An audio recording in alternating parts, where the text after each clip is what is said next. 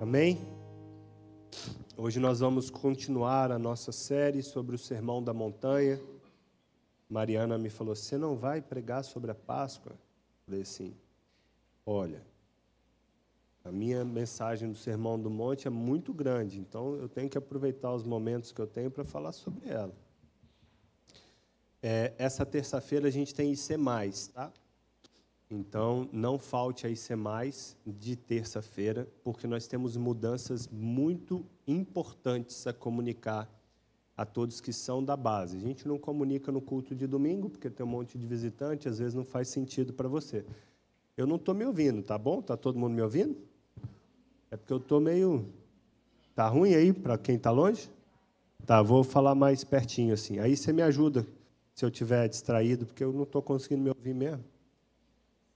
Então, se você é da base, terça-feira, sete e meia, aqui na base e mais, você não pode faltar de forma nenhuma. A gente tem algumas coisas muito importantes para compartilhar com vocês, tá bom? Beleza? Então tá. Vamos lá. É, eu falei na primeira ministração sobre o Sermão da Montanha sobre o que é o reino de Deus e que nós já temos como experimentar parte desse reino agora, mas não ele por completo por completo só quando Jesus vier para reinar na terra. E essa é a nossa divina esperança. Nós somos cristãos porque acreditamos que um dia o nosso rei, ele vai vir e vai governar a terra. Amém? Senão não faz sentido nenhum você ser cristão. Então esse é um primeiro passo muito importante. Se eu sou cristão, eu tenho uma divina esperança, que é o glorioso dia do Senhor, o dia que ele virá vingará todas as nossas dores e nós entraremos com ele no seu reino milenar. Amém? Ok, na segunda ministração eu comecei a falar sobre as bem-aventuranças. E a primeira bem-aventurança é o que nos dá acesso a entrar para o reino de Deus. Eu vou lembrar da primeira, e aí, se você faltou, vai no YouTube e assiste a ministração por completa. No app da base tem inclusive as notas, tá bom? Que é bem-aventurados os pobres de espírito. O que é ser pobre de espírito? É entender que nós precisamos dele. Beleza? A gente acabou de ler o jovem rico. O jovem rico ele se achava muito bom e ele já fazia todas as coisas e ele já cumpria todos os mandamentos e ainda assim ele estava afastado de Deus. Por quê? Porque o princípio para que você tenha comunhão com Deus não é a sua boa obra. É a pobreza de espírito, é reconhecermos que sem Ele nós não somos nada. E nós vivemos uma sociedade extremamente meritocrata, onde tudo que eu consigo é fruto do meu esforço. E eu sou muito bom, por isso que eu consegui chegar aonde eu cheguei. E o caminho que a Bíblia nos propõe é um caminho oposto a esse. É um caminho onde eu reconheço toda a minha falência e por isso eu me humilho debaixo da potente e poderosa mão de Deus, a fim de que ao seu tempo ele o exalte. Mas a exaltação que a Bíblia nos promete não é uma exaltação terrena.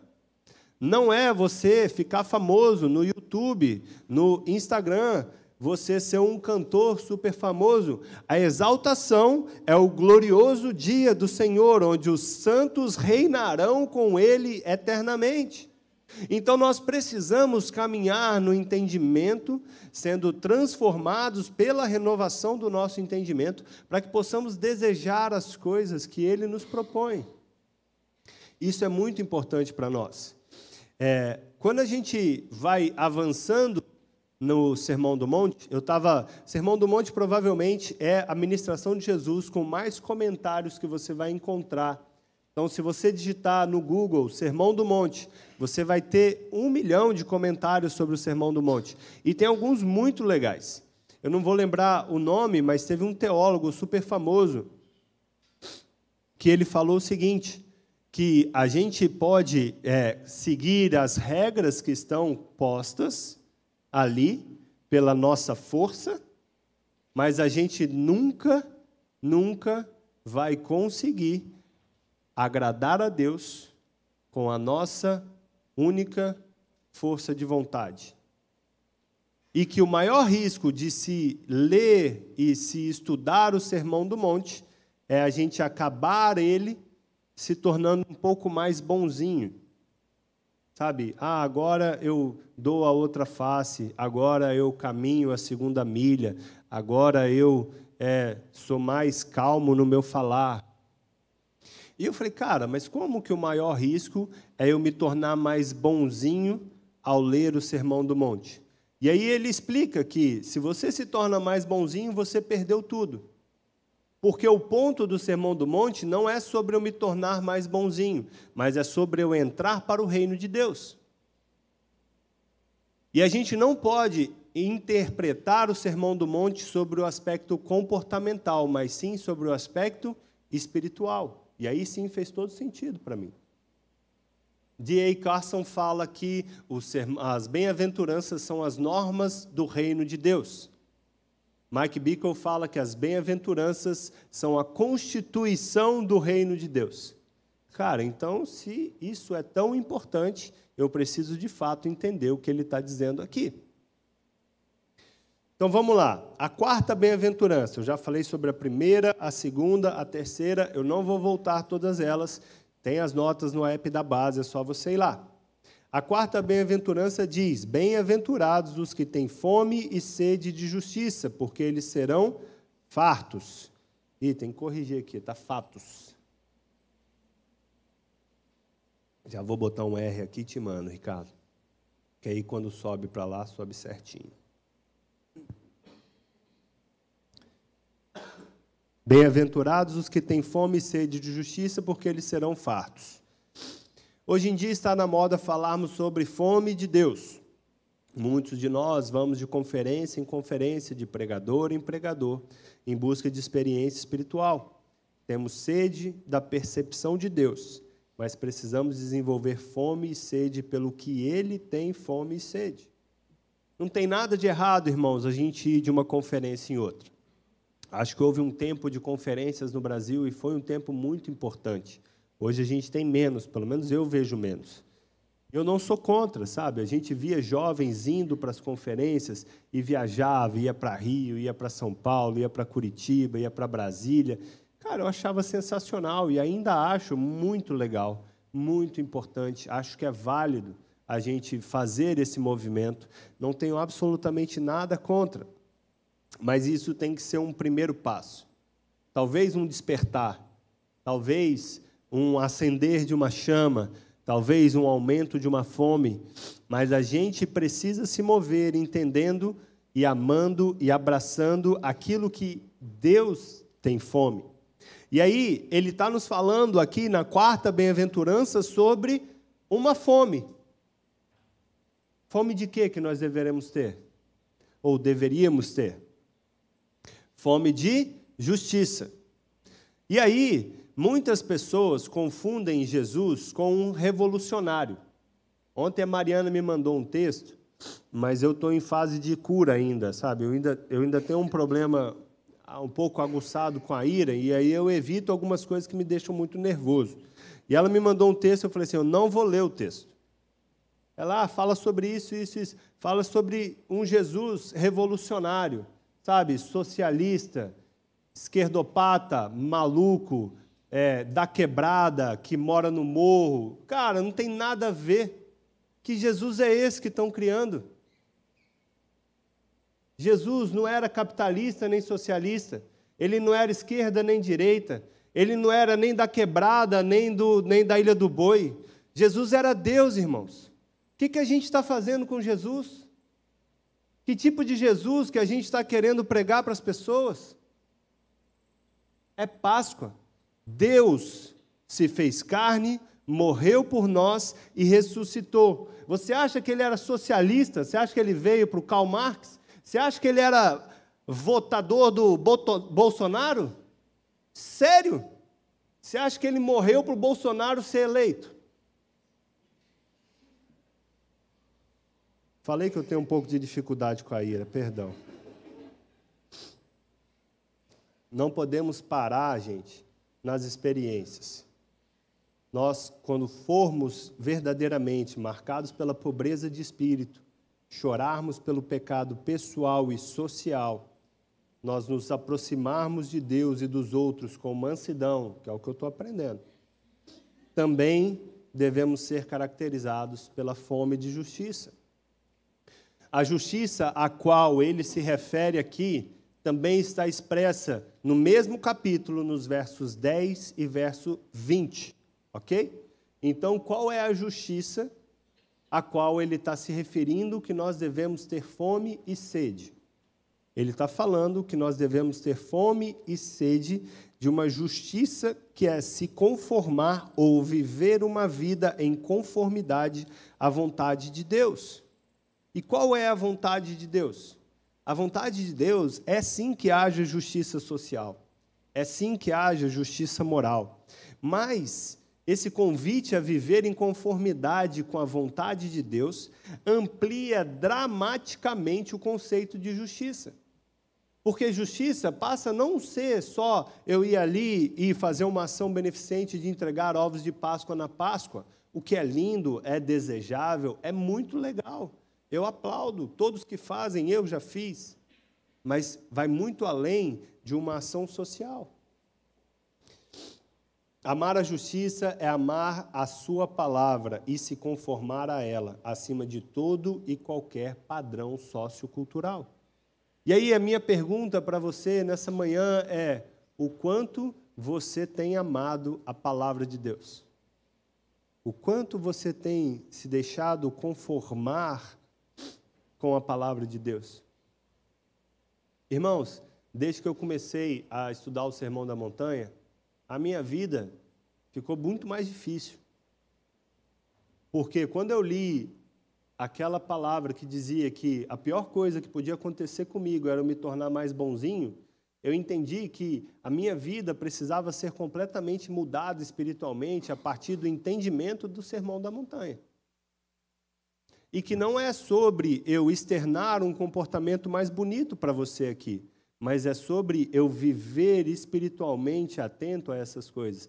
E às vezes no meu dia a dia acontece alguma situação e o Espírito Santo vem e fala assim: tum, tá vendo? Sermão da montanha, você tem que agir assim. Mas eu não quero agir. Não, não é o que você quer. Você não quer, o problema é todo seu. Morre.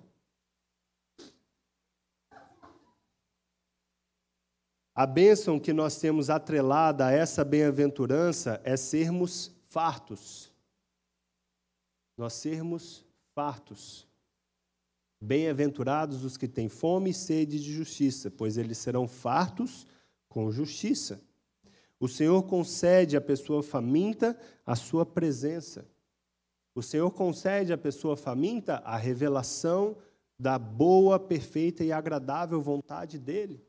O Senhor concede à pessoa faminta mais e mais e mais dele, porque nós seremos fartos de justiça, e a justiça é viver em conformidade com a sua palavra. Então, nós viveremos cada vez mais em conformidade com o que ele nos convida a viver. Embora nós viveremos toda a nossa vida não plenamente fartos, mas um dia seremos fartos por completo, porque um dia todas as dores que nós temos hoje se passarão.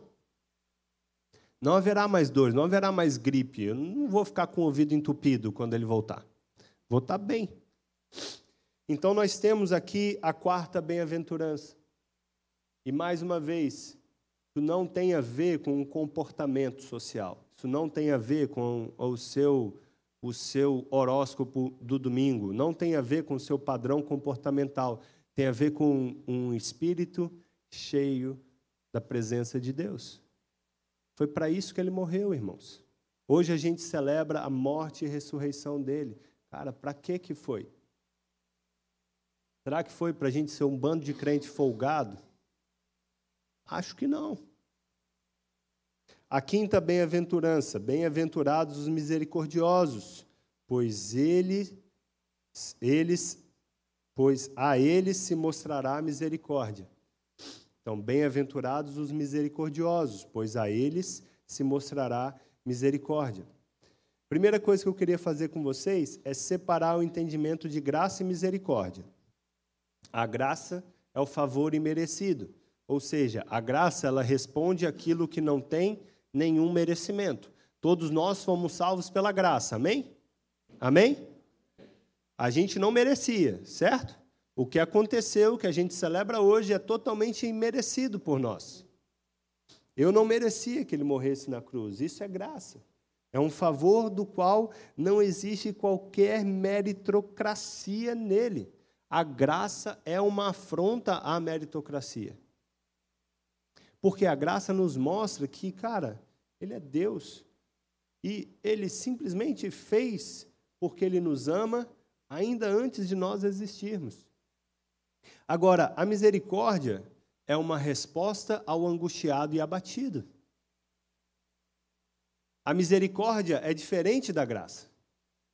A, a graça é o favor imerecido. A misericórdia é uma resposta que nós recebemos e nós damos a uma angústia. Então, quando nós oramos, Senhor, tem misericórdia de mim, Ele vem em resposta ao nosso clamor. Misericórdia de quê? Porque eu estou com saudade, vem cá me dar um abraço. Porque eu preciso de mais a Sua presença porque eu preciso de cura, porque eu preciso de qualquer outra coisa. Então, ele vem em resposta àquele que está abatido. E ele está falando: bem-aventurados os misericordiosos, pois a eles se mostrará a misericórdia. Nós também devemos ser misericordiosos para com os outros. Como que se parece uma comunidade de filhos de Jesus, de irmãos de Jesus, de filhos de Deus? Como se parece uma comunidade cheia do Espírito? É uma comunidade cheia de misericórdia. É uma comunidade onde ninguém entre os irmãos passa necessidade. Por quê? Porque as pessoas voluntariamente elas se movem para ajudar uns aos outros. As pessoas voluntariamente elas se movem para responder aquele que está angustiado e que está abatido. A misericordiosa a misericórdia é um convite a sermos compassivos e bondosos, sobretudo com os aflitos e desamparados. Um homem cuja vida reflete essa bem-aventurança tem plena consciência da sua miséria espiritual, chora por causa disso, tem sede de justiça e é misericordioso para com os aflitos, porque reconhece que é um deles. Afinal, todos nós precisamos de misericórdia.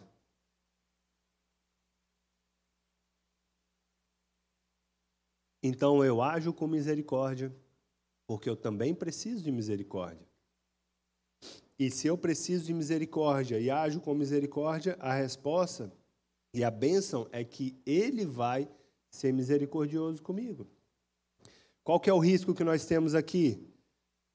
O risco que nós temos aqui é nós cairmos num dualismo onde é, eu coloco Deus numa situação que é, ele só é misericordioso se eu for misericordioso. E nós precisamos tomar muito cuidado com esse tipo de coisa, porque durante muito tempo a gente vai aprendendo que Deus ele age em resposta às coisas que nós fazemos. E aí nós ouvimos várias ministrações sobre Deus agindo em resposta ao que nós fazemos. E muitas vezes nós passamos a acreditar que ele só pode agir se foi em resposta a alguma coisa que é, a gente fez. Então a gente fez um culto maravilhoso, aí a presença vem. Aí o dia que a presença de Deus não vem, ih, rapaz, ó, eu acho que o pessoal hoje, não sei não, hein? E a gente vai encaixotando Deus. Cara, tem um livro, eu acho que tem aqui, ó, Conhecimento do Santo. Tem ali ainda, né? Todo mundo devia ler esse livro. Sabe, para você entender de uma vez por todas que nós não conseguimos colocar Deus em uma caixinha e que Ele não age de acordo com os nossos preceitos. Ele é Deus, Ele age de acordo com os preceitos dele. Então, muitas vezes, Ele nos escandaliza com a sua misericórdia, com a sua misericórdia a fim de que nós possamos aprender com Ele a sermos também misericordiosos. Amém? Amém? Você tem que falar alto que eu estou com o ouvido entupido, tá?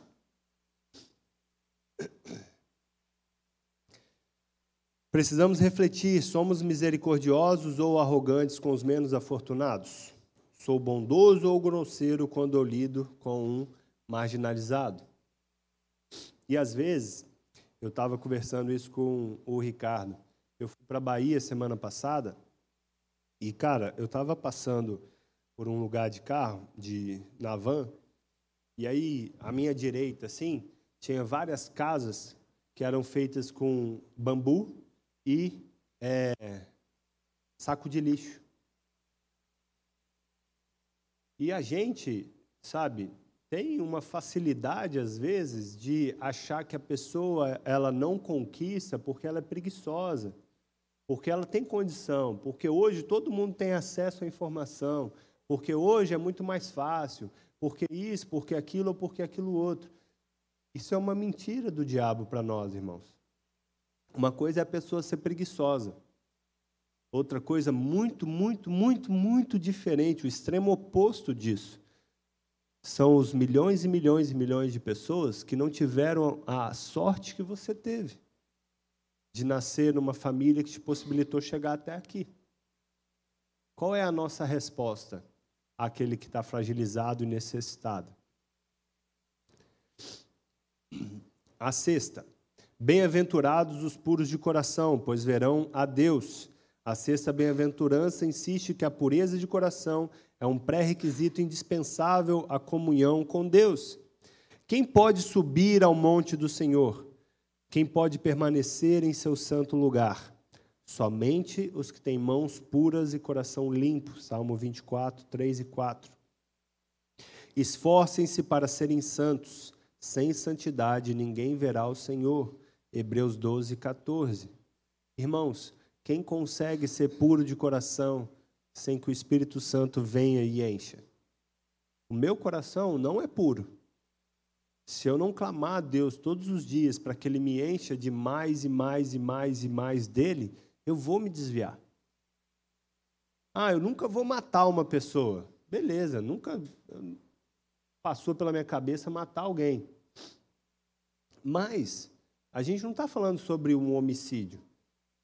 A pureza de coração que ele está falando aqui não é só sobre essas coisas grandiosas. Ele está chamando a gente a se esforçar para uma vida em santidade. Quando a gente se depara com isso, a gente tem a completa certeza de que as bem-aventuranças elas só podem ser vividas a partir de uma vida cheia do Espírito de Deus. Nós precisamos buscar mais e mais e mais e mais o enchimento do Espírito. E aqui, lembra que eu falei que a Mariana me mandou uma coisa que eu falei que eu não ia ler? E não tinha nenhum pecado naquilo.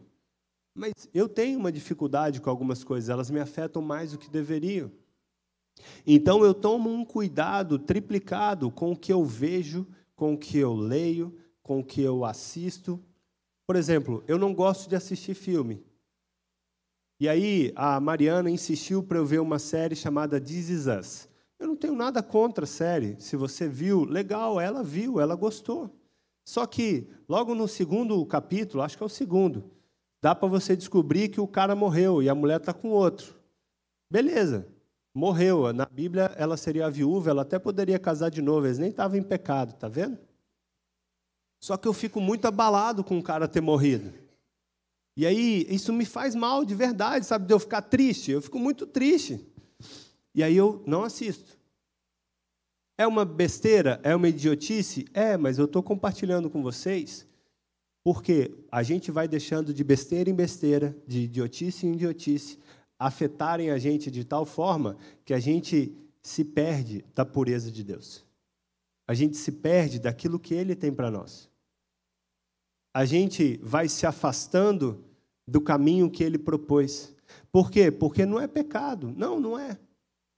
Mas você precisa entender o que que te traz para mais perto de Deus e o que que te afasta de Deus. Cara, eu não estou falando que é pecado você assistir série. A Mariana assiste, para ela está tudo bem. Só que para mim não está tudo bem. Da mesma forma que ela não vê futebol e eu vejo futebol. Tudo bem que muitas vezes eu peco vendo futebol, mas a gente está em processo de santificação diária. Talvez hoje seja um dia.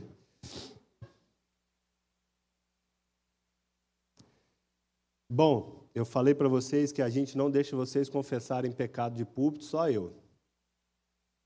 Mas a, a realidade é que nós precisamos nos esforçar para viver uma vida de santidade. Os puros de coração são abençoados porque verão a Deus. embora isso só se concretizará completamente quando surgirem um novo céu e a nova terra, já é verdade mesmo agora.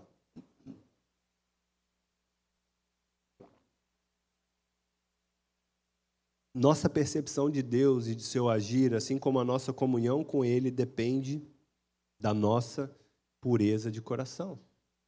Precisamos ser cheios de Deus, irmãos. Precisamos amar o que Ele ama, sentir falta do que Ele sente falta. Precisamos entender aquilo que nos afasta e nos aproxima dele. Precisamos sentar diante dele e contemplar a sua beleza. Nós precisamos acordar para esse tempo que estamos vivendo. Quando eu penso na. Eu perdi a hora aqui, quando eu olhei já era 10h40 e os meninos estavam cantando ainda. O Max ficou feliz hoje, que ele fala que eu sempre corto ele. Chorando aqui, eu fiquei chorando o tempo todo, já estava com o ouvido meio ruim, depois de chorar tudo que eu chorei, entupi o resto. Porque, cara, olhar para a cruz é a coisa mais maravilhosa que tem, sabe? Se olhar e ver a cruz vazia, ele ressuscitou e nós cantarmos isso, e nós vamos ceiar daqui a pouco. Cara, foi, foi verdade. Uma vez a pessoa falou assim: Ah, eu amo essa igreja porque a gente chora lendo a Bíblia. É verdade, a gente chora lendo a Bíblia, a gente chora vendo tudo que aconteceu, a narrativa bíblica, a beleza de Jesus. Precisamos ser cheios do Espírito, irmãos. Os dias que vivemos são dias maus. O problema é que nós estamos encontrando muitos prazeres nos dias maus. Isso é um problema enorme. Porque ao encontrar prazer nos dias maus, nós abrimos mão da pureza do nosso coração. E quando abrimos mão da pureza do nosso coração, nós abrimos mão de uma coisa que é absurdamente preciosa, que é ver a Deus. Você já parou para pensar nisso? Todas as vezes que você negocia a sua pureza, você está abrindo mão da possibilidade de ver a Deus. O que, poderia ser mais valioso do que, como o Dani cantou, sabe, abrir os olhos ao amanhecer e ver a beleza de Deus? Amém? Vocês estão comigo? A sétima, bem-aventurados os pacificadores, pois serão chamados filhos de Deus. Essa não é uma bem-aventurança para uma pessoa pacífica ou passiva, mas sim para aqueles que trabalham pela paz de maneira ativa. Ou seja, não é sobre ser um cara tranquilão, é sobre ser uma pessoa que trabalha ativamente pela paz. Como são belos sobre os montes os pés do que anunciam as boas novas, que proclamam a paz, que anunciam coisas boas, que proclamam a salvação, que dizem a Sião: o seu Deus reina. Isaías 52, 7, citado também por Paulo em Romanos 10, 15. O papel do pacificador cristão implica em propagar o evangelho, mas além disso, acalmar tensões, buscar soluções, garantir que a comunicação seja eficiente. Precisamos lembrar que a ira humana não produz justiça divina, Tiago 1:20. Você ficar nervoso, irmão, não vai mudar nada. Eu estou aprendendo isso. Ficar nervoso não muda coisa nenhuma. E que a resposta branda desvia o furor. Isso é perfeito dentro de casa. Quando um está nervoso, a melhor coisa que o outro pode falar é o quê? Desculpa. Mas eu não fiz nada de errado. Não, pede desculpa, irmão. Vai, vai por mim, que é a melhor coisa que você pode fazer. Por quê? Porque a resposta branda desvia o furor. Depois, passou a situação, aí você fala, olha, eu pedi desculpa, mas eu acho que você aqui, ó, também, né, podia ter ido por outro caminho. Por quê? Porque senão vai ficar uma discussão idiota. Não, era para você ter lavado a louça, era mesmo, desculpa. Não, mas eu cheguei cansado também de casa, do trabalho. Você podia ter feito, você não fez. Não, mas você não acabou. No final a louça está suja, um está no sofá, o outro está na cama, todo mundo está emburrado, todo mundo perdeu, só o diabo que ganhou.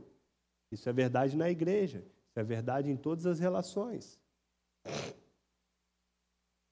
Promover a paz, ser um pacificador, é promover a paz de maneira ativa.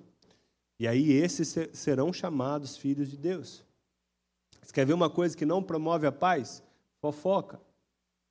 Irmão, se tem uma coisa que promove problema e discussão é fofoca. Quer ver outra coisa que não promove a paz? Falar mal dos outros. Cara, falar mal das pessoas não promove a paz de jeito nenhum. Não promove. Você só traz problema quando você tem esse tipo de comportamento.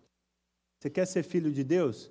Hoje a gente ouve muito isso. Né? Você, você é o quê? Sou filho. Ficou bonito.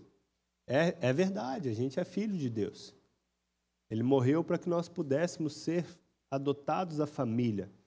A Bíblia nos fala em Romanos, Paulo falando que dentro de nós o Espírito clama, Abba Pai, é o Espírito de adoção. Nós estamos continuamente, dentro de nós, continuamente, gerando o clamor pela adoção. Isso só vai ser completo quando ele vier, estiver aqui conosco, aí seremos uma família. Enquanto isso, nós continuamos assim, legal. Mas só podemos ser chamados filhos de Deus se formos promotores da paz, trabalharmos ativamente pela paz. O que quer dizer que não só no contexto da igreja, em qualquer contexto, se alguém chegar para te contar uma fofoca, ela tem que acabar ali. E não é acabar você ouvindo a fofoca, é acabar você falando assim, irmão, não conta não. Fique em paz aí, guarda para você. Não, mas você não quer saber? Não, quero, quero não, de verdade. Mas a gente é muito curioso, né? A pessoa começa a contar, você fala, não, vou ouvir só para você desabafar, né? Eu nem nem estava muito afim não, mas desabafa aí, conta. E aí a gente começa a formar entendimento do outro pela palavra que a gente ouviu de alguém. Sabe, alguém falou mal do Ricardo para mim, aí eu começo a formar um entendimento sobre o Ricardo a partir da opinião que o Rafa me contou. O Rafa teve uma experiência ruim com o Ricardo, aí eu formei um entendimento ruim do Ricardo. Não, Rafa contou uma experiência. Cara, vai lá no Ricardo, conversa com ele. Aí daqui a pouco os dois estão bem, aí eu estou vendo que o meu entendimento do Ricardo e do Rafael é um entendimento bom. Mas aí não, a gente ouve. Isso não é só na igreja, irmãos. Isso é em tudo, na família, dentro de casa. Sabe, muitas vezes a gente vê filhos com problema com o pai ou com a mãe porque abraçou um lado sem ouvir o outro. E aí a gente, ao invés de promover a paz dentro de casa, a gente promove mais briga, porque a gente abraça só um lado. Mas o outro também sofreu, o outro também tem o motivo dele. Ser pacificador é promover a paz em todos os lugares. No seu trabalho, as relações trabalhistas são as relações mais conturbadas que tem, porque elas envolvem subordinação. E o nosso espírito, ele é orgulhoso e não gosta de se submeter. Logo, a relação de subordinação geralmente é uma relação conflituosa. E aonde é nós somos chamados a promover a paz. Ah, mas o meu patrão é uma desgrama. Lamento. A Bíblia não dá uma exceção para o seu, seu patrão é ruim. Ah, mas o funcionário, rapaz, você não sabe aquele lazarento, o problema que ele me trouxe. Lamento. A Bíblia não dá exceção se o funcionário é um problemático. A opção que você tem, abençoar o funcionário ou o patrão e tomar seu, seu rumo. Vocês estão entendendo como o Sermão do Monte, ele vai para todas as áreas da nossa vida? Não é sobre eu ser uma pessoa pacífica e se alguém brigar comigo, eu falar assim: não, está tudo bem, eu te perdoo. É sobre eu trabalhar ativamente pela paz que excede todo entendimento, invadindo todos os lugares por onde eu vou. Amém? E para a gente encerrar, venci, hein? Ó. Oh. Ofegante? Um pouco. Deixa eu ver se eu passei muito do horário. Nem passei tanto. Bem-aventurados os perseguidos por causa da justiça, pois deles é o reino de Deus. Lembra o que é justiça? Justiça está lá no primeiro que eu falei, está aqui de novo, vai estar tá no verso 20, quando a gente for falar do verso 20. Justiça é uma vida conforme a vontade de Deus. Amém? Então a justiça é uma vida conforme a vontade de Deus. Beleza? Tranquilo? Meu ouvido de cá desentupiu. Se vocês falaram agora, eu vou ouvir. Eu ouvi que vocês não falaram. Então, ser perseguido por causa da justiça é ser perseguido porque tem uma vida em conformidade com a vontade de Deus. A perseguição no nosso contexto ocidental é uma perseguição muito mais branda, mas é uma perseguição. Seria as chacotas que a gente ouve porque a gente é crente, as brincadeiras, ou até perseguições mais sérias. Quando eu me converti, por exemplo, meu pai falou que se me visse andando com uma Bíblia na rua, ia passar com um carro por cima de mim. É uma perseguição. Né? Não é uma coisa legal de se ouvir. A minha avó, quando é, minha mãe foi falar que eu ia ser consagrado pastor, ela falou: essa bosta aí, quem vai querer ouvir ele falar? É um tipo de perseguição. Graças a Deus, tem algumas pessoas aqui para me ouvir falar. Eu fiquei ofendido? Honestamente, não. Estou bem pra caramba. Por quê? Porque a Bíblia está dizendo que eu sou o quê? Bem-aventurado por causa disso. E por conta disso, eu vou receber o reino dos céus. Então, na verdade, o que era um problema se torna uma bênção. Mas isso é o máximo da perseguição que nós vamos sofrer no ambiente da, da nossa gloriosa igreja ocidental. Muitos vão para as igrejas perseguidas, morrem decapitados, morrem fuzilados, morrem de várias e várias e várias maneiras por amor ao Evangelho. As perseguições que nós enfrentamos são muito mais brandas, então, sem mimimi, por favor, por causa das perseguições. Mas elas estão ligadas ao nosso estilo de vida. Não há fanáticos religiosos bradando suas verdades absolutas por todos os cantos, insultando os outros de maneira inflamada, ou ofendendo quem quer que seja nas redes sociais por uma discordância qualquer. Os crentes descritos nessa passagem são, que estão, são os que estão determinados a viver como Jesus viveu. Então, gente, se tiver perseguição, fica feliz. Se tiver chacota, fica feliz. Se tiver alguém zoando a sua cara, é o máximo que você vai sofrer e isso ainda te produz uma bem-aventurança, uma promessa de Deus de que você vai entrar no reino dos céus. É até estranho, né? Assim, eu me converti tem vai fazer 20 anos. Faz 20 anos agora esse ano que eu me converti. E logo que eu me converti, era muito mais difícil encontrar um crente, né? Era, tinha muito menos crente. Hoje está muito mais tranquilo. Então, é, você ser crente naquela época, quando eu me converti, era um negócio meio escandaloso, assim, muito diferente. Né? Hoje está muito mais aceito pela sociedade, o que é um perigo enorme para a gente. Porque a gente vai normalizando um monte de coisa que não deveria ser normalizada para nós.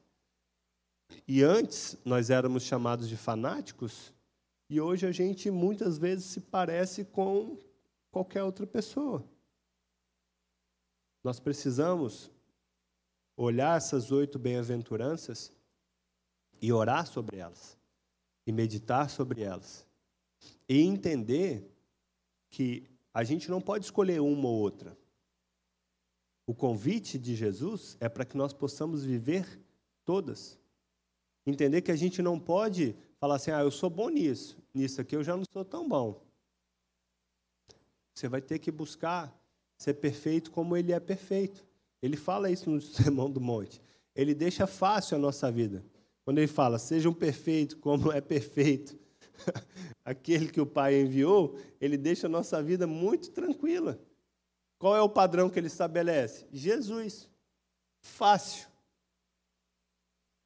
Então a gente precisa, é, hoje, parar, olhar essas oito bem-aventuranças, falar, cara, o que está faltando na minha vida? O que, que de fato está faltando em mim? Aviva, Senhor, a tua obra no meio dos anos. para que nós possamos viver avivados até o retorno de Jesus, para que nós possamos celebrar de Páscoa em Páscoa até que o Cordeiro Pascual venha reinar em nosso meio, para que a Páscoa não seja vazia, porque eu poderia fazer uma, uma, uma, uma ministração só sobre a Páscoa, mas isso é a Páscoa.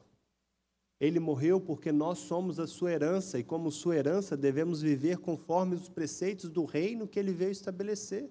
E ele encerra falando que o prêmio valioso que nós temos é entrar no reino de Deus, da mesma forma que ele abre. Cara, isso é a Páscoa, isso é a celebração da Páscoa. Entrar no reino prometido pelo nosso rei é a celebração da Páscoa. Então, antes de cear, eu quero te convidar a curvar a sua cabeça, fechar os seus olhos, olhar para a cruz, para a cruz vazia, olhar para o sacrifício que ele fez para que você pudesse entrar no reino e para o caminho que ele propôs para que você entre no reino.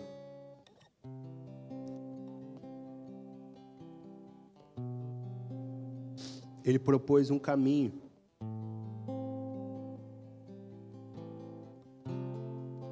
Bem-aventurados os pobres de espírito, pois o reino dos céus lhe pertence. Bem-aventurados os que choram, pois serão consolados. Bem-aventurados os humildes, pois herdarão a terra. Bem-aventurados os que têm fome e sede de justiça, pois serão saciados. Bem-aventurados os misericordiosos, pois serão tratados com misericórdia. Bem-aventurados os puros de coração, pois verão a Deus. Bem-aventurados os que promovem a paz, pois serão chamados filhos de Deus. Bem-aventurados os perseguidos por causa da sua justiça, pois o reino dos céus lhes pertence. Irmãos, o reino dos céus nos pertence. Cabe a nós vivermos em resposta ao sacrifício que Ele já fez por nós. E eu não quero que ninguém tome a ceia para sua própria condenação, em pecado, sem entendimento. Eu quero te convidar a conformar a sua vida ao reino dos céus antes que você tome a ceia. Sabe, se você está brigado com alguém, é tempo de se acertar. Se você está guardando raiva no seu coração, é tempo de liberar perdão. Se você está chateado, magoado, é tempo de orar e abençoar os seus inimigos e orar pelos que te perseguem. Se você está vivendo uma vida que não é pura, não é reta, não é santa diante de Deus, é tempo de se arrepender da sua impureza e da sua infidelidade ao amor dele. Eu quero te dar um tempo para você refletir e colocar a sua vida em perspectiva diante do Cordeiro de Deus.